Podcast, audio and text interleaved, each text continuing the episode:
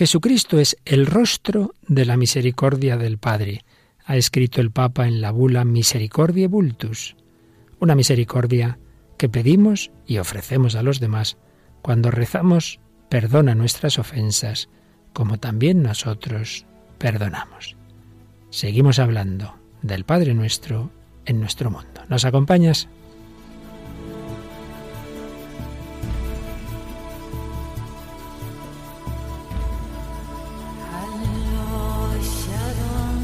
El hombre de hoy y Dios, con el Padre Luis Fernando de Prada.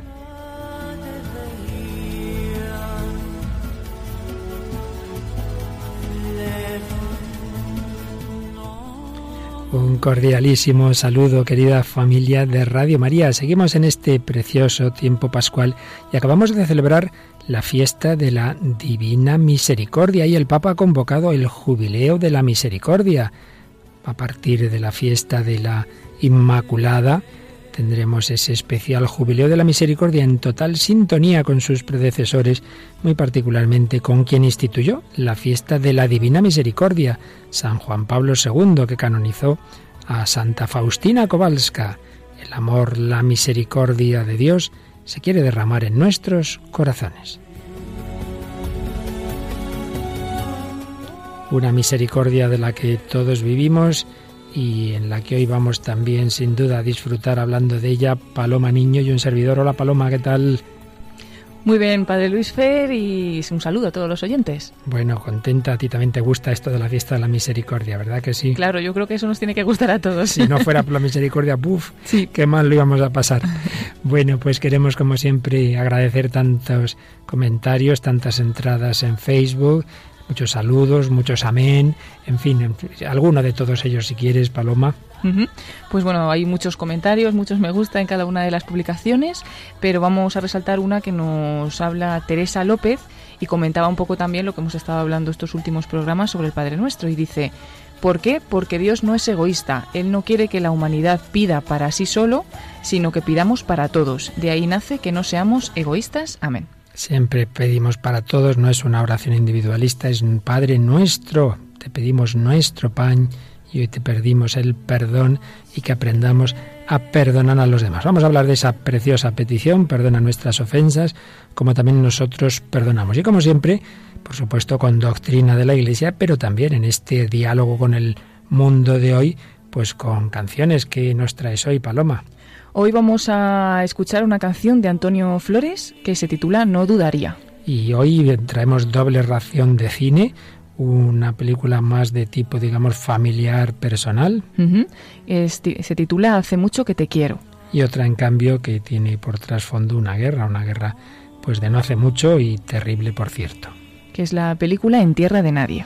Y traeremos también dos testimonios, haremos alusión breve, pero dos testimonios muy fuertes. Tú particularmente, Paloma, estás muy impactada por un testimonio, ¿verdad? Sí, es el testimonio de Tinguenar, un francés que fue muy maltratado en su infancia, pero bueno, que llegó a perdonar. Y vamos a hablar un poquito de él. También de un norteamericano, un asesino en serie al que el padre de una de sus víctimas perdonaba. En fin, esto y mucho más en el programa que ahora comenzamos, que es ya la edición 160 del hombre de hoy y Dios.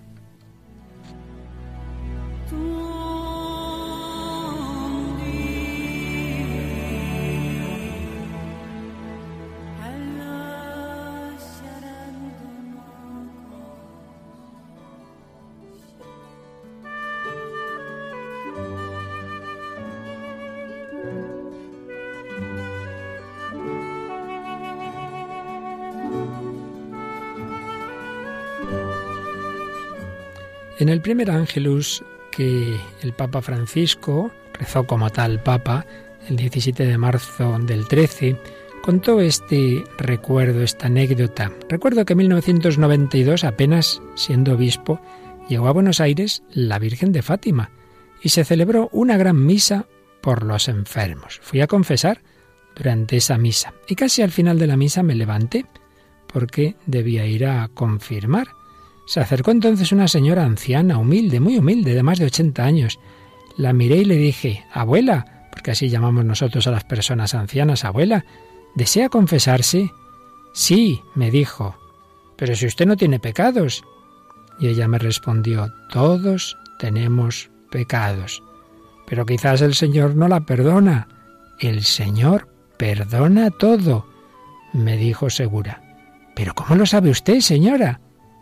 Si el Señor no perdonara todo, el mundo no existiría.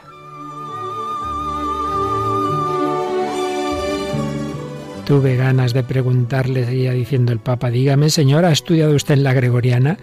Porque esa es la sabiduría que concede el Espíritu Santo, la sabiduría interior hacia la misericordia de Dios. Qué bonito lo que esta anciana le decía a ese obispo que hoy es el Santo Padre, el Señor lo perdona todo y si el Señor no perdonara todo el mundo, no existiría el mundo, se habría desintegrado, sin duda.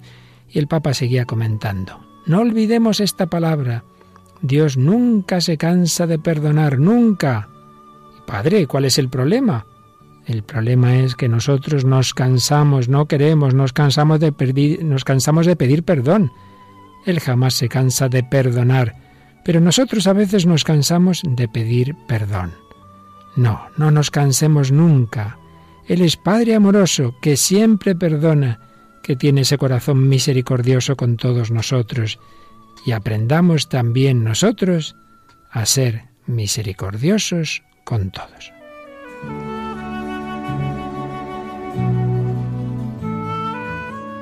Y en otra ocasión, en una de esas misas de Santa Marta, la homilía el 29 de abril del 13, aplicaba esto, esta misericordia del Señor, esa confianza en Él, a la confesión y decía el Papa, podemos hacernos esta pregunta. ¿Ir a confesarse no es ir a una silla de tortura? No, es ir a alabar a Dios, porque yo, pecador, he sido salvado por Él. ¿Y Él me espera para golpearme? No, Él espera con ternura para perdonarme. ¿Y si mañana hago lo mismo? Ve otra vez y otra y otra. Él siempre nos espera. Esta ternura del Señor, esta humildad, esta mansedumbre, esta confianza nos da un respiro.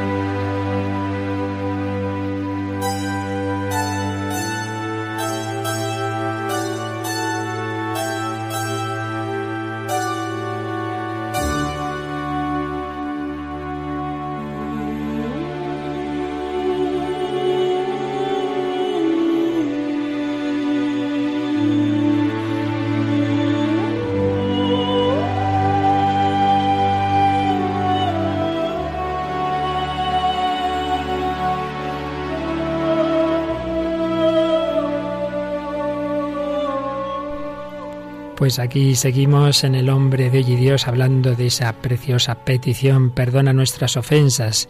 Hemos recordado dos intervenciones del Santo Padre que tanto nos habla de la misericordia divina.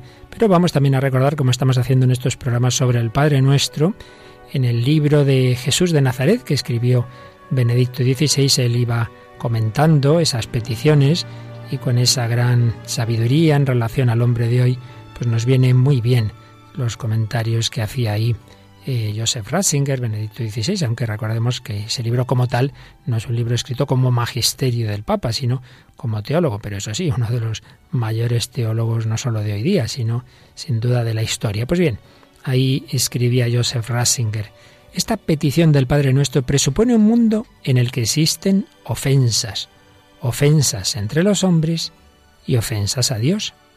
Toda ofensa entre los hombres encierra, de algún modo, una vulneración de la verdad y del amor. Y así se opone a Dios, que es la verdad y el amor. Fijaos qué idea tan profunda. Aunque sean ofensas entre los hombres, todas ellas vulneran la verdad y el amor y en ese sentido se oponen a Dios, que es la verdad y el amor. Y viene el tema de la superación de la culpa. Es una cuestión central en toda existencia humana. Está presente en todas las religiones. Siempre las religiones han buscado cómo purificarnos de las culpas. Decía, escribía Joseph Rasinger, la ofensa provoca represalia. Se forma así una cadena de agravios en la que el mal de la culpa crece de continuo y se hace cada vez más difícil de superar. Es la espiral del pecado. Tú me haces esto, pues yo también. Es lo que pasa a veces entre familias o entre naciones o entre razas, etc. Con esta petición el Señor nos dice, la ofensa solo se puede superar mediante el perdón, no a través de la venganza. Dios es un Dios que perdona porque ama a sus criaturas, pero el perdón solo puede penetrar en quien a su vez perdona.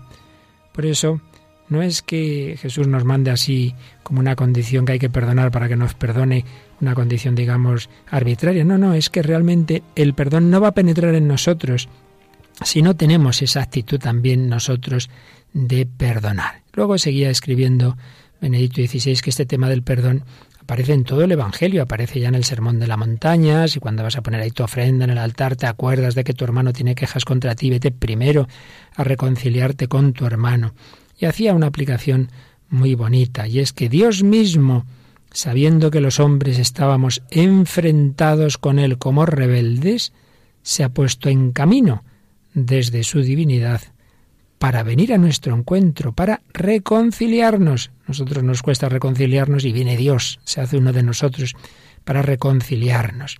Nos recuerda la escena del lavatorio de los pies, nos recuerda la parábola de ese siervo despiadado al que el rey le había perdonado una deuda tremenda, grandísima, y luego él no quería perdonar una deuda ridícula. Por supuesto nos recuerda la petición de Jesús en la cruz. Padre, perdónalos, porque no saben lo que hacen. Realmente, queridos amigos, cuando algo nos cueste mucho perdonar, pensemos, bueno, esto que me han hecho tal cosa, pero no me han crucificado, no estoy ahora mismo aquí en, en la cruz sangrando, condenado injustamente como a Jesús. Y aún así Jesús decía, no solo perdonaba, sino disculpaba. No saben lo que hacen. Más adelante, Joseph Rasinger en este su libro Jesús de Nazaret explicaba un poco más qué es el perdón y qué es la ofensa. La ofensa es una realidad, una fuerza objetiva que ha causado una destrucción que se ha de remediar. Por eso el perdón debe ser algo más que ignorar, que tratar de olvidar. No, no, la ofensa tiene que ser subsanada, reparada y así superada. Que hay otra idea muy importante. El perdón no es bueno, bueno, como si no hubiera pasado nada. No, primero hay que ser conscientes de lo que ha ocurrido. No se trata simplemente de olvidar, sino de reparar. Si, si yo he robado a una persona y luego me perdona, bueno, me perdona, pero si la he robado tengo que restituirla. Si le he robado la fama, etcétera hay que reparar. Por eso, el perdón cuesta algo. Ante todo, al que perdona tiene que superar en su interior el daño recibido, debe como cauterizarlo dentro de sí y con ello renovarse a sí mismo, de modo que luego este proceso de transformación, de purificación interior, alcance también al otro, al culpable, y así ambos, sufriendo hasta el fondo el mal y superándolo, salgan renovados. Una idea preciosa.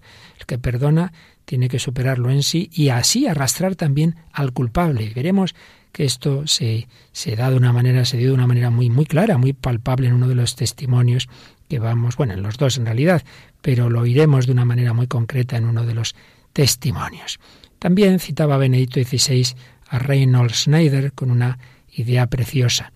El mal vive de mil formas, ocupa la cúspide del poder, brota del abismo. En cambio, el amor solo tiene una forma, es el Hijo de Dios. El mal vive de mil formas, pero el amor tiene una forma, la forma es Jesucristo, el Hijo de Dios.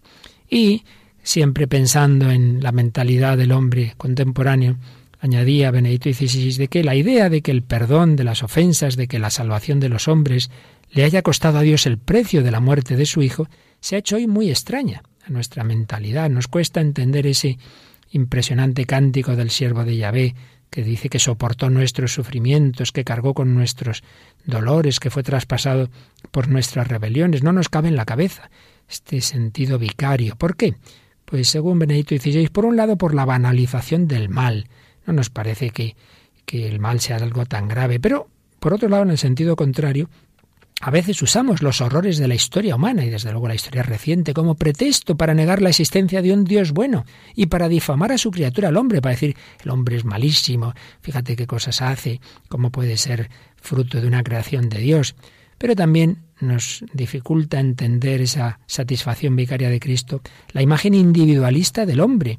No somos capaces de comprender eh, esa forma vicaria de la existencia, porque para nosotros el hombre vive encerrado en sí mismo, ya no vemos la profunda relación que hay entre todas nuestras vidas y su estar abrazadas en la existencia del uno, del Hijo hecho hombre.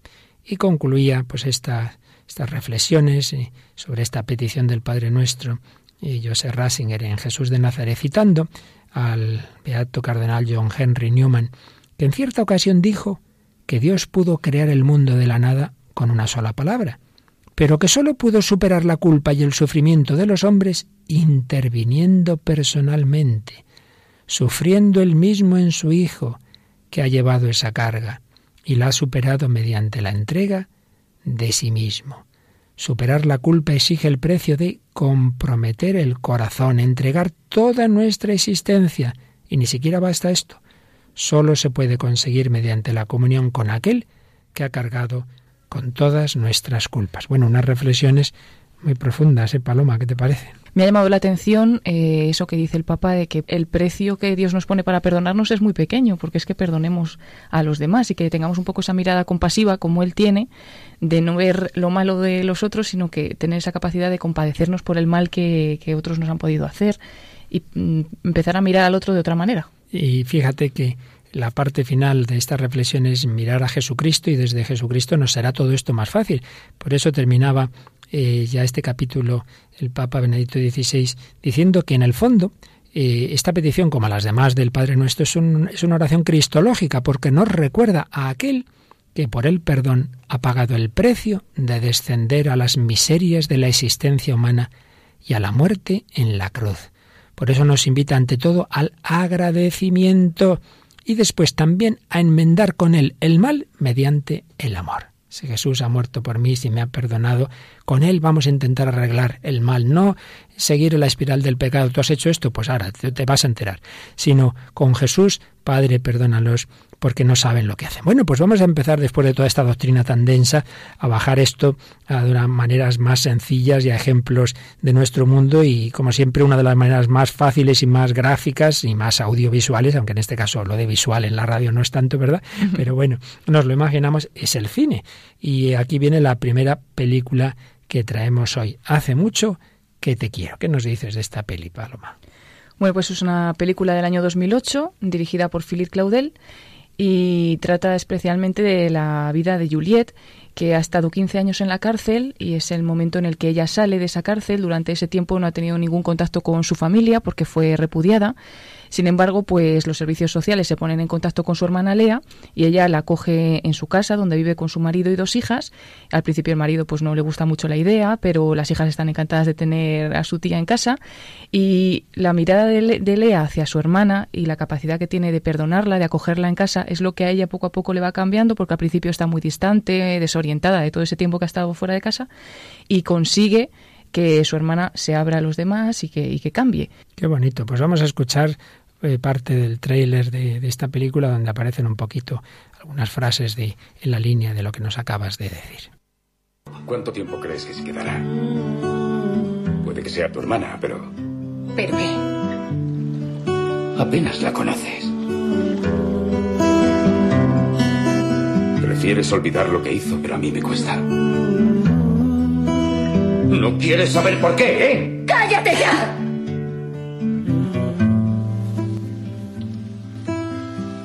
¿Cuánto tiempo pasó usted en prisión? 15. 15 años. ¿15 años? ¿No es esa la pena por... Caray, debió de hacer algo muy gordo. Laisse-moi deviner.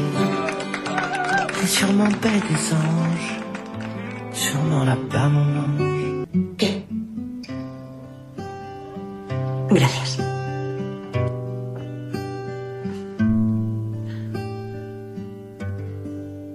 Gracias, perdón, misericordia, Qué bellas palabras, qué bellas realidades. Aquí seguimos en Radio María hablando de todo ello en El Hombre de Hoy Dios, Paloma Niño y quien nos habla el Padre Luis Fernando de Prada, comentando esta petición maravillosa. Perdona nuestras ofensas, le dice el marido de esta hermana que acoge a su hermana. ¿No quieres olvidar lo que hizo? Pues claro que hay que olvidarlo, hombre. No podemos estar permanentemente con ese resentimiento. Pues es la pregunta que lanza un poco la película. ¿Es posible empezar de nuevo? Entonces muestra con naturalidad las dificultades que tiene, pues eh, empezar una vida que está rota por circunstancias terribles, pero que con la ayuda de los demás, con el apoyo de la familia, el olvido de estos rencores, sin victimismos y con apertura hacia el otro, pues se pueden curar todas esas heridas y recomponer de nuevo esa existencia. Pues Paloma, para que veamos que esto no son meras películas, sino realidades, vamos al primer testimonio muy fuerte. Te estás leyendo un libro que, que relata realmente una vida desgarrada, muy, muy dura de un, de un francés. Cuéntanos un poquito. Sí, pues es la vida de Tinguenar. Ahora pues está casado y tiene cuatro hijos, apicultor, y además se dedica a acoger a las personas que sufren. Pero su vida ha sido pues bastante complicada. Eh, hay un libro que cuenta toda su historia, más fuerte que el odio, y que además la cuenta él. Una vez que logró pasar toda, todo ese odio que él tenía, ha llegado a perdonar y demás, pues ha escrito este libro. Y entonces voy a sacar algunos fragmentos precisamente hablados por él, que es como más nos puede impactar su testimonio. Fui abandonado por mi madre a los tres años. Me dejó atado a un poste de electricidad de una carretera. Eso es lo primero que él recuerda en su vida. Muy agradable, desde Mm, luego. Sí. Además, fui entregado a mi padre alcohólico. El padre bebía muy a menudo y cuando él bebía le pegaba. Entonces él vivía con la madrastra, con otra mujer de, de su padre, y la madrastra le, le ponía a vivir en la caseta del perro. Y él dice que la única mirada de amor que recibía a su alrededor era la del perro que tenía ahí en la caseta. O sea, es muy duro porque estamos hablando de un niño pues de cinco años. Y luego, cuando ya cumplió los cinco años, su padre un día llegó muy, muy borracho a casa y dice, a los cinco años me dio tal paliza que pasé tres años en un hospital y no volví a andar hasta los ocho años. Pero es que en esos tres años en el hospital no recibía visitas y él observaba y miraba como los demás niños sí que recibían visitas. Él veía un amor que él nunca lo había recibido ni lo conocía. Eh, robé el envoltorio de un regalo, porque él nunca recibía regalos. De noche me arrastraba al lavabo y me encerraba a contemplar aquel papel en el que se repetían un trenecito repleto de paquetes y un osito que imaginaba que me daba las buenas noches, porque él nunca recibía las buenas noches ni una sola visita en tres años en el hospital. Sin visitas ni motivación era difícil sobrevivir en una cama de hospital. Sentía celos de aquellos niños. Una noche soñé que mi padre salía de una lavadora limpio y nuevo y venía a recogerme, pero jamás vino. Con el tiempo mi deseo se transformó, quería recuperar las piernas para salir de allí y matarlo. Se convirtió todo ese sufrimiento que él tenía en un odio hacia su padre que, que le duró muchos años. Lo que a mí me ayuda a sobrevivir, dice, no fue el amor, sino el odio. Así fue cayendo en reformatorios en los que me maltrataban. Me convertí en un perro que al principio mordía porque tenía miedo. Después descubrí que yo provocaba miedo a los demás. Me escapé repetidas veces y a los 12 años me instalé en la calle. Un día me senté junto a un señor y me dormí sobre su periódico. Era el señor León, un gran regalo que recibí. Recuperaba los diarios de la basura y los leía con dificultad, siguiendo las letras con el dedo. Yo intentaba hacer lo mismo, pero mi dedo no leía. La primera persona amable que encontré en mi vida fue el señor León, un vagabundo. Todavía él tiene hoy consecuencias en mi vida. Me enseñó a leer y nunca he podido darle las gracias, pero jamás lo olvidaré. Eh, me costó vivir tres años en la calle, yo creía que mi condición era normal, pero gracias a un buen policía descubrí que no lo era. Me devolvió a la cárcel, me trató como a un ser humano. Yo no quería vivir, pero todas las veces que pensé en quitarme la vida, me venía a la mente la mirada de aquel policía. Doy fe de que una mirada amable puede cambiarte el destino. Esto es muy... Una mirada amable puede cambiarte el destino. Y fue de un policía, que él al principio también huía de los policías. Es muy importante que te miren cuando tú no sabes ni mirarte a ti mismo. Un día llamé a la puerta de una casa muy bonita, me abrió un chico y le pregunté, ¿tú vives con tu padre, tu madre y tus hermanos? No me respondió. Entonces le cogí la cabeza junté su frente con la mía y le repetí la pregunta. Le cogí del brazo y me lo llevé a un bar para invitarle una cerveza. Quería saber cómo era vivir en una familia, que yo nunca lo había sabido, y a él le divirtió contestarme. Nos hicimos amigos y me invitó a comer a su gran casa. Ese día me hizo un bien inmenso. Algún día yo tendré una familia como esta, pensaba. Yo soñaba con el amor, pero cuando lo veía se me hacía insoportable. Como él nunca conocía el amor, si veía a un niño en la calle, le daba envidia y, y no le gustaba. Dice, un día en una estación de tren vi abrazados a un padre y a un hijo. No entendía lo que era aquello. Pensaba que el padre estaba haciendo daño al niño. Oí como el padre le decía, estoy orgulloso de ti. Jamás había oído hablar así a un padre. Lo seguí durante horas. Yo soy un ladrón de amor. He aprendido copiando momentos de amor. Siempre que he abrazado a mis hijos, me he acordado de ese hombre. También ese gesto que encontró un día en la calle, como le hizo bien.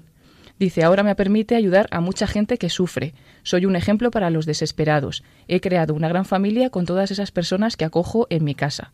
Un día comprendí que mi peor prisión era mi odio y mi propia historia. Y entonces perdoné a mi padre, porque él había vivido con la esperanza de que un día encontraría a su padre y lo mataría. De hecho, se hizo eh, boxeador y era campeón de boxeo y él lo único que pensaba cuando boxeaba era que encontraría a su padre y que lo mataría. Pero bueno, cambió todo ese, ese odio gracias a las personas que se fue encontrando en el camino. Dice, yo amaba a los seres humanos y hoy me enamoran. La vida está llena de cosas feas, pero yo me fijo en las cosas hermosas. No comprendo a la gente que insiste en lo malo. Bueno, este más o menos es su testimonio. Madre mía, ya comprendo que estabas impresionada con este y, libro. Estoy, estoy, porque estos son algunos detalles, pero todo lo que tuvo que sufrir. Más fuerte que el odio. Sí. Y ahora es un hombre de un testimonio cristiano. Eso es. Y del perdón. Del perdón, que él empezó a encontrar el amor en esas personas, en esos gestos de amor, en ese vagabundo, ¿verdad? y cómo, luego ahora él intenta responder, no como al principio con odio y resentimiento, sino con amor y con misericordia. Y al principio, como él dice, que era un ladrón de amor. Cualquier persona que veía en la calle o cualquier que alguien que le hacía un pequeño gesto, de hecho cayó en muchas cosas malas, entre ellas la prostitución, y fue porque los que se le acercaban para llevarle a eso, pues le trataban con cariño. Si él no había conocido otra cosa, pues se iba donde encontraba un poco de cariño y luego siempre le salía mal porque siempre había algo detrás. Esto pasa mucho. Muchas personas al final es eso, buscan cariño, buscan amor y caen en, determinados vicios por, por eso, por, por, buscar algo en sí mismo bueno y necesario. Por eso la importancia de que el niño desde pequeño reciba amor, reciba ese amor incondicional que este chico no tuvo, ¿verdad? Y también, aunque no lo reseñan este testimonio, él encuentra en su vida también a un sacerdote, que es el que le acerca a un grupo religioso, él empieza a conocer la Eucaristía, que al principio se queda asombrado, y empieza a conocer a una gente que, pues, que se quieren entre ellos, que, que también le quieren a él y la cogen como es, y eso también le ayuda a cambiar. Sobre todo es el encuentro con personas que le quieren de verdad y que él va conociendo así el amor y llega a perdonar. Pues yo creo que vamos a, pensar un poquito en todo esto y a leer algunos textos, pero vamos a hacerlo sobre el fondo musical de esa, esa pieza, Los sonidos del silencio, de Richard Clayderman, que muchos nuestros oyentes reconocerán que con esta música se, ha cantado, se canta a veces un, un, Padre Nuestro, ¿verdad? En una versión muy típica, vamos, quiero decir, es una canción que normalmente conocemos por este dúo de Simon y Garfunkel. Vamos a escucharla un poquito.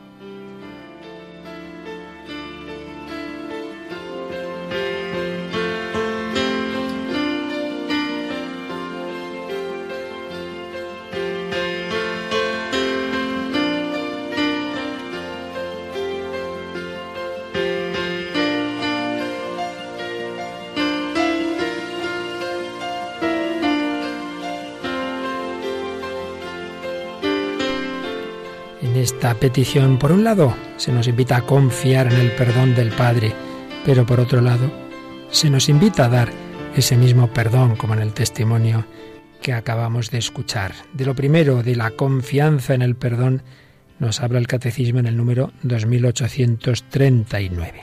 Dice, con una audaz confianza hemos empezado a orar a nuestro Padre, suplicándole que su nombre sea santificado. Le hemos pedido que seamos cada vez más santificados pero aún revestidos de la vestidura bautismal, no dejamos de pecar, de separarnos de Dios. Ahora, en esta nueva petición, nos volvemos a Él como el Hijo pródigo, y nos reconocemos pecadores ante Él como el publicano.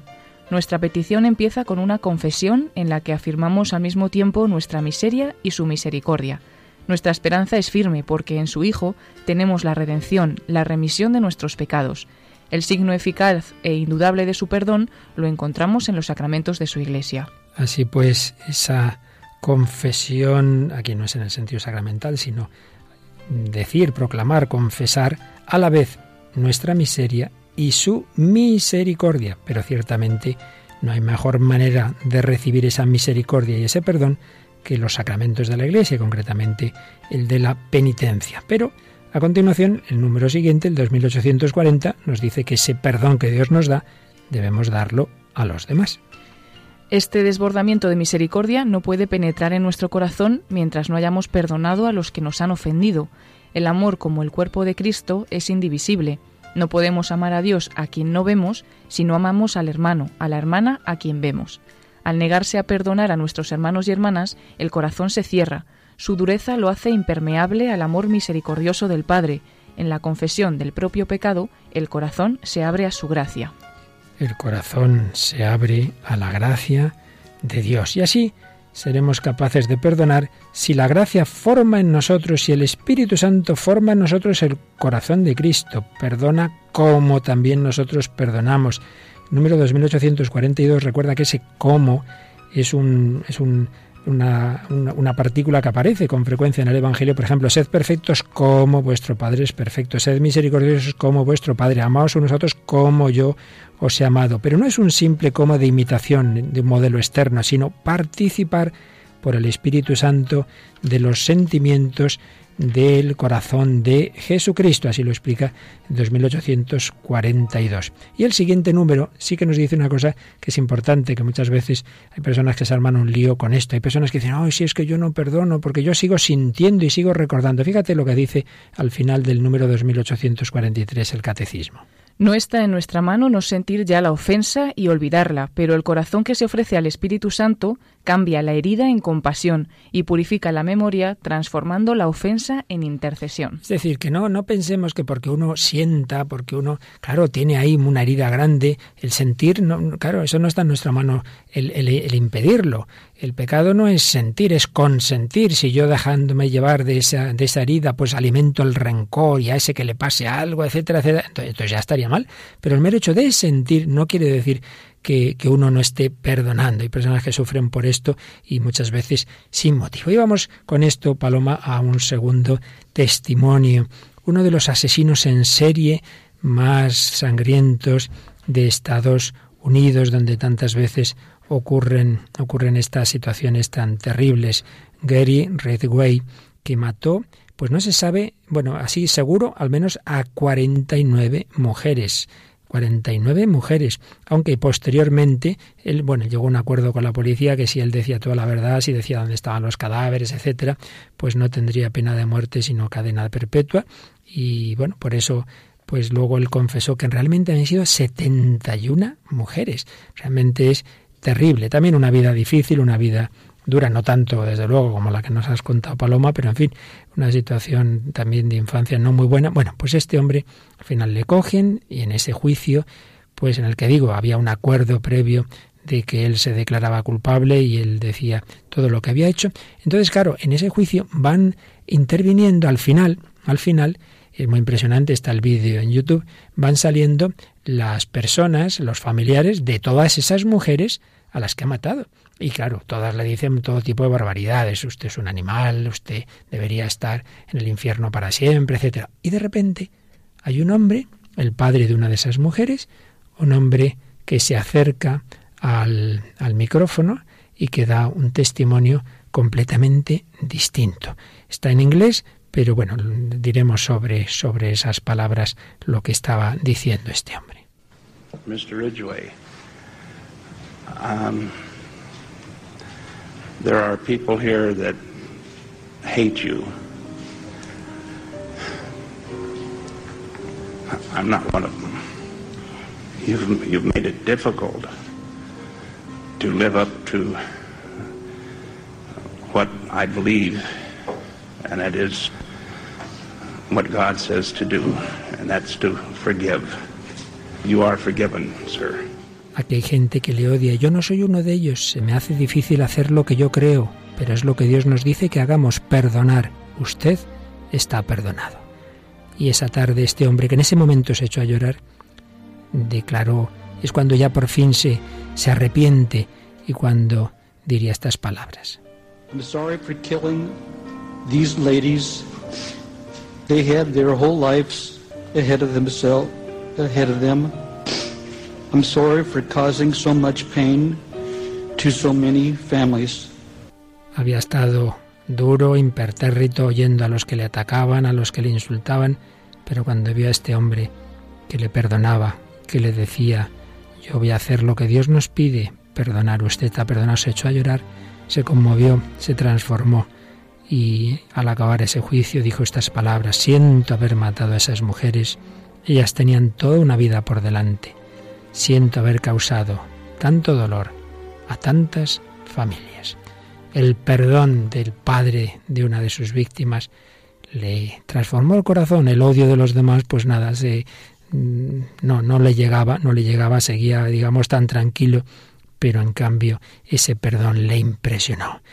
Pues sí, queridos amigos, el Señor nos perdona, tenemos que ser capaces con su gracia, si no realmente es superior a nuestras fuerzas, de perdonar incluso pues estas situaciones tan duras y asesinos pues despiadados, es posible, y es posible eh, con ese perdón, con esa fuerza del perdón, que confiemos en que nuestra vida puede recomenzar y que no hay nada que ya nos marque para siempre, es que ya con lo que hice no tengo solución, no es verdad. Y un poco por ahí va una canción que nos has traído también, como siempre traemos alguna canción explícitamente religiosa y otras en cambio digamos más laicas o más civiles, pero con algún mensaje, como la que nos traes hoy. Sí, es la canción bastante conocida, No dudaría, de Antonio Flores, que también ahora la canta su hermana, Rosario Flores.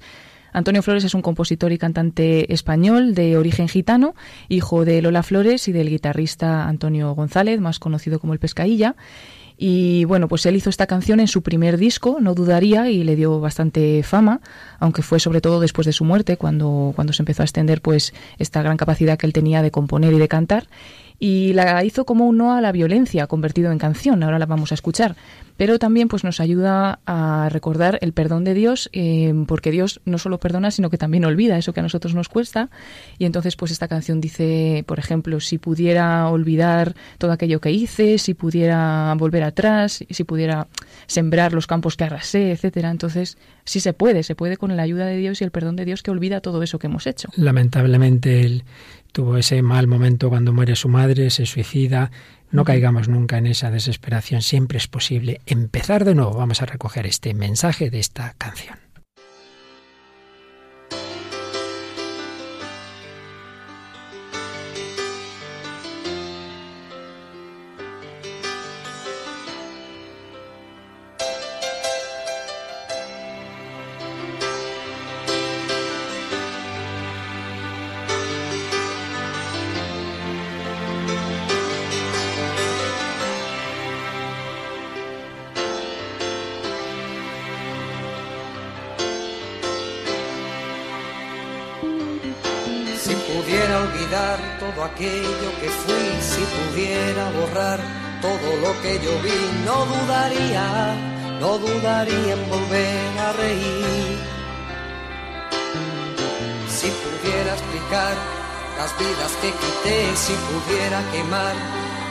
Las que usé, no dudaría, no dudaría en volver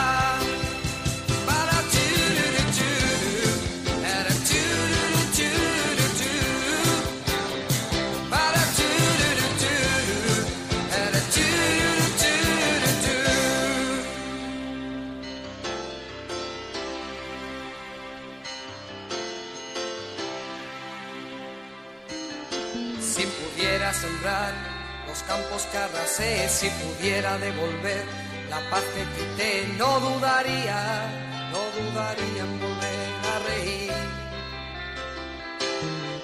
Si pudiera olvidar aquel llanto que oí, si pudiera lograr apartarlo de mí, no dudaría, no dudaría en volver a reír. Prometo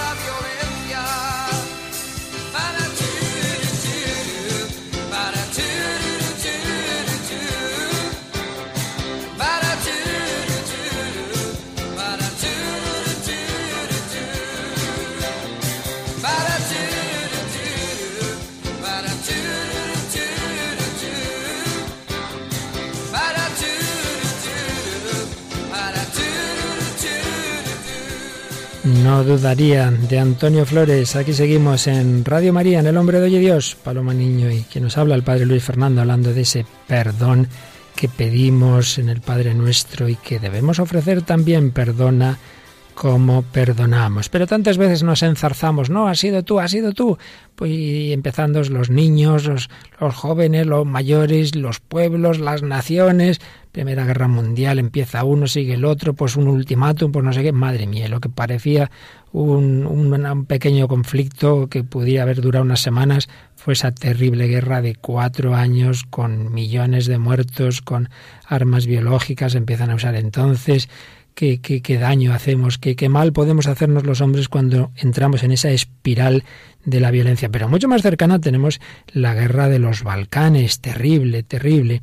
Bien, pues hay una película que, bien, tiene un tono, digamos, de, de, cierta comicidad, pero dentro del drama, y que nos interesa, pues, el aspecto de que, bueno, es un poco peculiar, como que se han conocido, ¿verdad?, dos contrincantes en una trinchera. ¿Cómo es, Paloma? Eso es, es la película En Tierra de Nadie, del año 2001, y el bosnio Ziki y el serbio Nino son dos soldados que son de diferente bando, pero que permanecen juntos en una trinchera junto a un tercero que está herido encima de una mina. Cualquier movimiento de este último puede ocasionar una explosión y la muerte de los tres. Eh, con esta comedia dramática satiriza un poco la guerra de los Balcanes y la pasividad de la ONU y encuentra a los tres soldados en una trinchera condicionados en su reunión y actuación por una situación extraordinaria. Da pie a una interacción que significa progresivamente el carácter antibélico de, la película con rasgos de, de humor también. Lo que nos puede interesar es, bueno, vamos a escuchar un fragmento. Muchas veces están discutiendo el bosnio y el serbio, como en este caso. Bueno, escuchamos el diálogo y luego comentamos. No se puede hablar contigo. ¿Quién ha arrasado este hermoso país? ¿Acaso hemos sido nosotros? ¿Hemos sido nosotros? Sí, vosotros. Tú estás loco. Vosotros quisisteis separaros, no nosotros. Pero... Pero fue porque vosotros empezasteis la guerra. Pero si empezasteis ¿Cómo vosotros, que nosotros? fuisteis ¿Nosotros? vosotros. Vosotros ¿Quién empezasteis la guerra. Vosotros Vosotros empezasteis. empezasteis. Vosotros empezasteis. ¿Quién la empezó? ¿Quién la empezó? Nosotros empezamos. Vosotros empezasteis. No sigas cabreándome. Sacas de quicio. Vosotros empezasteis, sí, claro, cuando uno le, saca el arma al otro, el otro dice, sí, sí, vale, fuimos nosotros, ¿no? Bueno, aquí hay un aspecto que habría que, que, matizar, pero un aspecto a recoger. El matizar en el sentido de, claro, que, que la misericordia no quita la verdad y no quita la justicia. Lo veíamos antes en Benedicto XVI y nos lo recuerda también, bueno, lo ha recordado mil veces, lo recordó Juan Pablo II, como pues tenemos que partir de la verdad que por eso hay que pedir perdón, hay que pedir perdón de las cosas que cualesquiera hayamos hecho mal y que reconocer las cosas que están mal hechas y hay que reconocer los genocidios que, que han ocurrido, como, como ha hecho el, el, Papa Francisco, ya lo había hecho antes Juan Pablo II con el primer genocidio del siglo XX. Se suele pensar enseguida, pensamos en la SOA, en el genocidio nazi, un poco menos se recuerda los terribles genocidios de la Unión Soviética y de otros regímenes comunistas, estalinistas, pero el que muchas personas apenas conocen es el genocidio armenio. Pues hay que reconocer la verdad. Pero una cosa es eso, una cosa es la verdad y la justicia y otra cosa es estar siempre en esa misma dinámica, pues como tú hiciste, pues tú empezaste, pues ahora sigo yo, pues no sé, y entonces es que eso no, no acaba nunca. Vale, reconozcamos lo que está mal hecho, pero, pero pongamos ya un punto y vamos a empezar, vamos a empezar de nuevo y no vamos a, a seguir enredándonos, porque tú, no, vosotros, pues nosotros, y así no hay manera. Por eso decía, decía el, Santo Padre Francisco en la homilía del Domingo de la Misericordia, 12 de abril de 2015, ante los trágicos acontecimientos de la historia humana, nos sentimos a veces abatidos y nos preguntamos ¿por qué?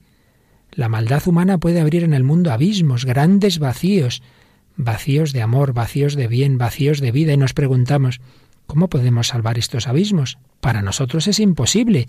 Solo Dios puede colmar estos vacíos que el mal abre en nuestro corazón y en nuestra historia. Es Jesús que se hizo hombre y murió en la cruz quien llena el abismo del pecado con el abismo de su misericordia.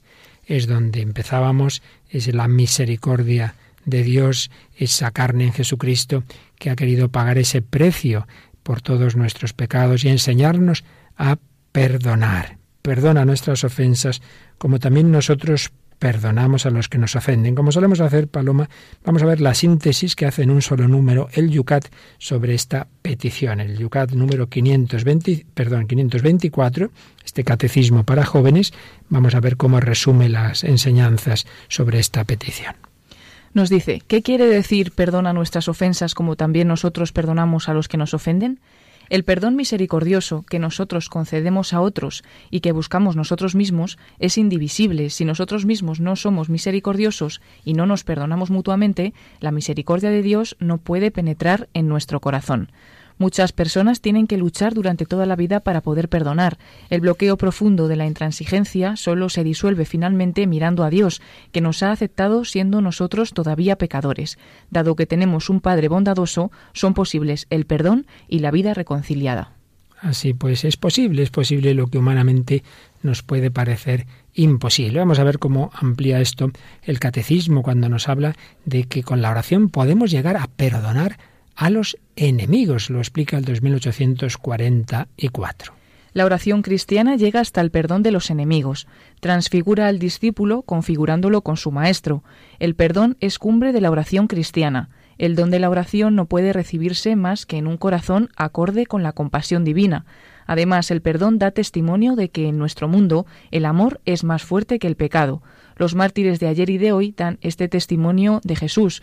El perdón es la condición fundamental de la reconciliación de los hijos de Dios con su Padre y de los hombres entre sí. Es muy importante tener esto en cuenta que para reconocer la Iglesia a alguien como mártir, una condición imprescindible es que haya perdonado. Hay personas que, que que en otras religiones o ideologías mueren por una causa, pero una cosa es morir por algo y otra cosa es hacerlo con amor y con perdón. Y insisto, es absolutamente fundamental para que la Iglesia reconozca el martirio y el que la persona haya perdonado. Morir como Jesús. ¿Cuál fue el primer mártir de la historia del cristianismo, Paloma? San Esteban. ¿Te acuerdas con qué palabras murió? Em. pues cuando le están apedreando y ya está a punto de morir, mira al cielo y dice, Señor Jesús, no les tengas en cuenta este pecado. Este ¿ves?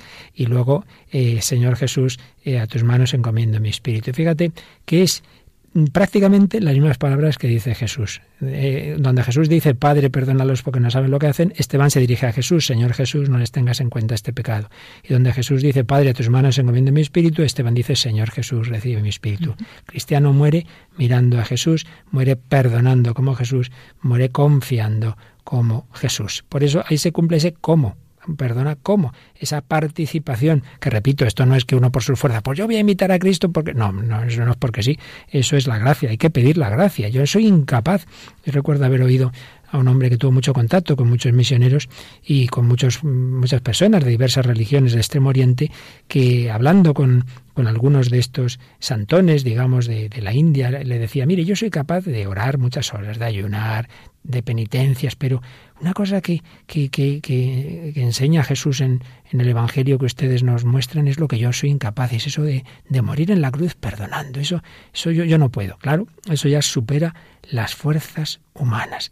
Para eso hay que mirar hacia arriba, hay que mirar al Señor. Pero todo, todo, todo, perdonar siempre, 70 veces 7, pregunta, siete veces pregunta San Pedro y dice el Señor, 70 veces 7, o sea, siempre. Es lo que nos desarrolla el catecismo en el 2845. No hay límite ni medida en este perdón, esencialmente divino. Si se trata de ofensas, de pecados o de deudas, de hecho nosotros somos siempre deudores, con nadie tengáis otra deuda que la del mutuo amor. La comunión de la Santísima Trinidad es la fuente y el criterio de verdad en toda relación. Se vive en la oración y sobre todo en la Eucaristía. Siempre al final. Nuestro punto último de referencia es la Santísima Trinidad, la comunión entre el Padre, el Hijo y el Espíritu Santo. Pues todo este perdón y todo lo que estamos viendo es lo que busca es que, que la familia humana refleje la comunión de la Santísima Trinidad. Por eso, para comulgar hay que estar en comunión, en comunión con los demás. Yo no puedo comulgar peleado por eso nos damos la paz antes de comulgar. Por eso también este número termina con una cita de San Cipriano. Dios no acepta el sacrificio de los que provocan la desunión, los despide del altar para que antes se reconcilien con sus hermanos. Dios quiere ser pacificado con oraciones de paz. La obligación más bella para Dios es nuestra paz, nuestra concordia, la unidad en el Padre, el Hijo y el Espíritu Santo de todo el pueblo fiel. Así pues, comunión de todos y en esa familia, en esa familia que estamos llamados a ser. No falta la madre. El Papa Francisco en la bula eh, sobre el, año de la misericordia eh, habla de la Virgen. Dice, el pensamiento se dirige a la Madre de la Misericordia. Habla de la dulzura de su mirada. Ninguno como María ha conocido la profundidad del misterio del Dios hecho hombre. Todo en su vida fue plasmado por la presencia de la misericordia hecha carne. La Madre del crucificado resucitado entró en el santuario de la misericordia divina porque participó íntimamente en el misterio de su amor.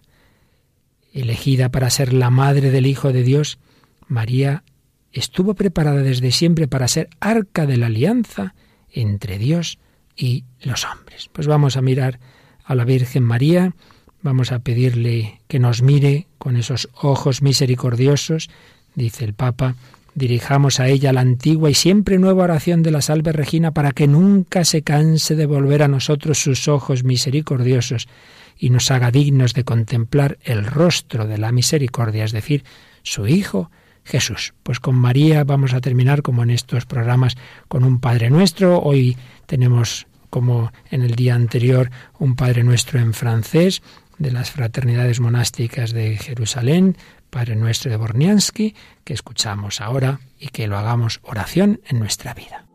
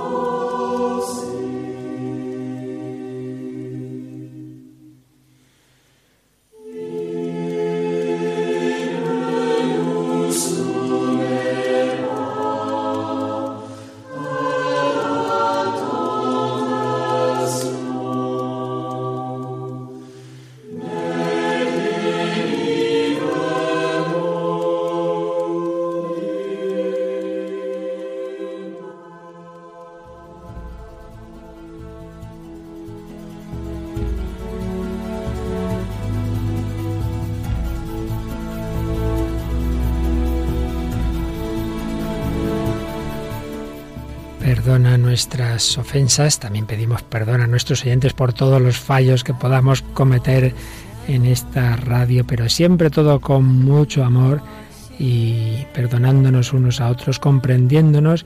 Todos somos limitados, que no nos extrañe el fallo propio y ajeno.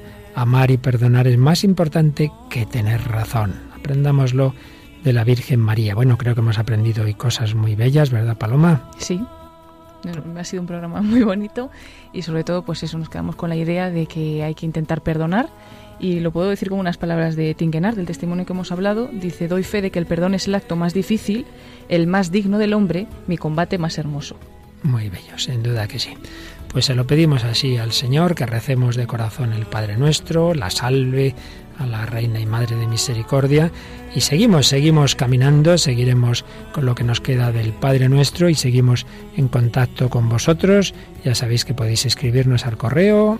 El correo el hombre de hoy y Dios arroba radiomaria.es. y podéis entrar en nuestro Facebook también escribiendo en el muro de Facebook El hombre de hoy y Dios y ahí podéis dejar vuestros comentarios. Y recuerdo también que quien quiera este programa o los anteriores pues los puede solicitar a nuestra emisora o puede bajárselos de los podcasts de la página web de Radio María, www.radiomaria.es o llamar al 902-500-518. Seguimos en esta gran familia. Paloma Niño, que ha estado aquí hoy conmigo. Muchas gracias, Paloma. Gracias a usted, Padre, y a todos los oyentes. Y en efecto, a todos vosotros, queridos amigos, queridos oyentes, que formáis con nosotros esa gran familia de los hijos de Dios. Hasta el próximo programa, si Dios quiere.